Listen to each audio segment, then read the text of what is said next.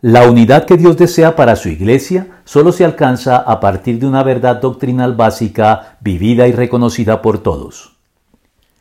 Decía John Stott que sería necio buscar la unidad a expensas de la verdad.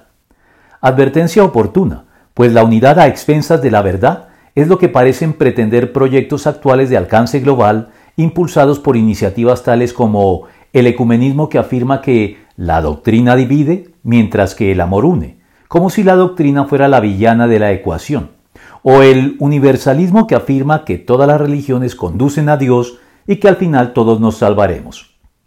Porque si bien es cierto que Cristo vino a promover la fraternidad de todo el género humano por encima de diferencias nacionales, culturales, étnicas e incluso ideológicas sobre la base de la reconciliación por él provista,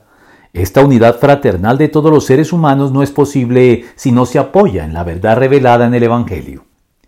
Por eso, al hablar de unidad, la Biblia implica una común y veraz base doctrinal como la que poseen todas las denominaciones protestantes en torno a los lemas de la Reforma, y en un marco más amplio la poseen también las tres grandes ramas de la cristiandad, a saber, católicos, ortodoxos y protestantes, sin perjuicio de las diferencias entre ellas que nos separan desde el punto de vista institucional y que justifican un respetuoso diálogo religioso interinstitucional en obediencia a las palabras del apóstol.